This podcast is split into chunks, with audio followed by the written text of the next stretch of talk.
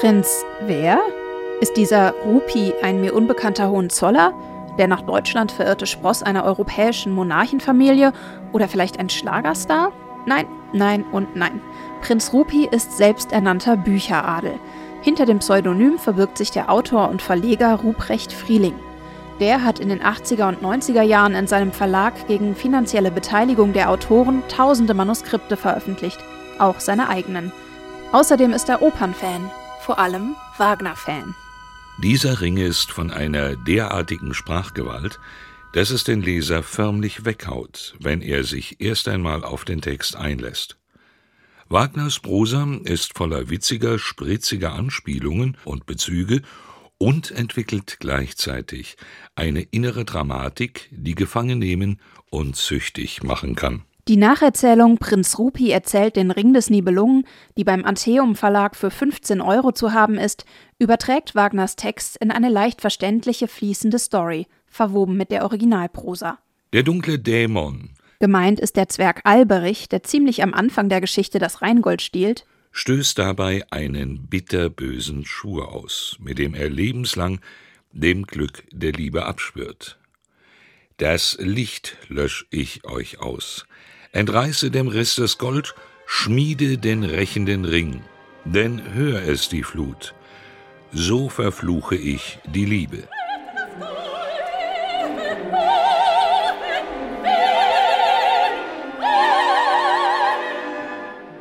Rupi webt auch Metaebenen in seine Erzählung ein. Er diskutiert zum Beispiel die großen Themen des Rings wie Machtgier, Unschuld, Liebe. Er erklärt musikalische Techniken wie Wagners Leitmotive und erwähnt immer wieder, wo welches Motiv auftaucht. Hin und wieder lässt er sogar Wagners Biografie einfließen oder die Situation der Musiker auf der Bühne. Falls die Chorsänger, die seit Stunden auf ihren Einsatz harren, inzwischen eingenickt sein sollten, werden sie durch Trompetenrufe munter.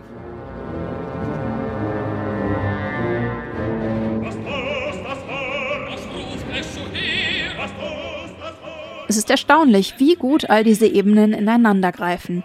Prinz Rupi hat ein gutes Gefühl für Erzähltempo und Spannung. Sein Ring ist keine Sekunde langweilig. Außerdem erklärt er komplizierte Zusammenhänge so, dass ich sie endlich verstehe. Zum Beispiel, warum die Rheintöchter Alberich verraten, wo das Rheingold zu finden ist. Nur wer der Liebe auf immer und ewig abschwört, kann Herr des Ringes werden. Und wer würde, so fahren die Schwestern in ihrer Argumentation fort, für ewig auf Liebe verzichten, nur um die Macht des Goldes zu erlangen? Auch sprachlich findet Prinz Rupi in einen fließenden Rhythmus, schreibt packend und lebendig und trotzdem fällt es mir schwer, diese Nacherzählung zu empfehlen. Das hat zwei Gründe. Zum einen lässt Rupi im Vorwort anklingen, dass dieser Ring auch für junge Menschen gedacht ist.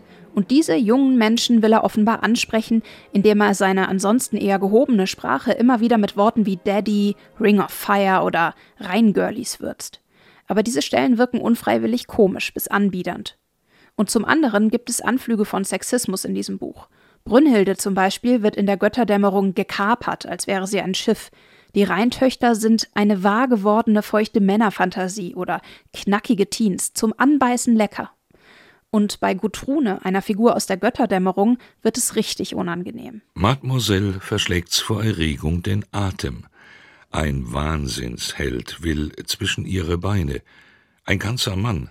Oder diese Interpretation von Gutrunes Dialog. Siegfried, mächtigster Mann, wie fasst mich Furcht vor dir? Das muss man nicht wörtlich nehmen.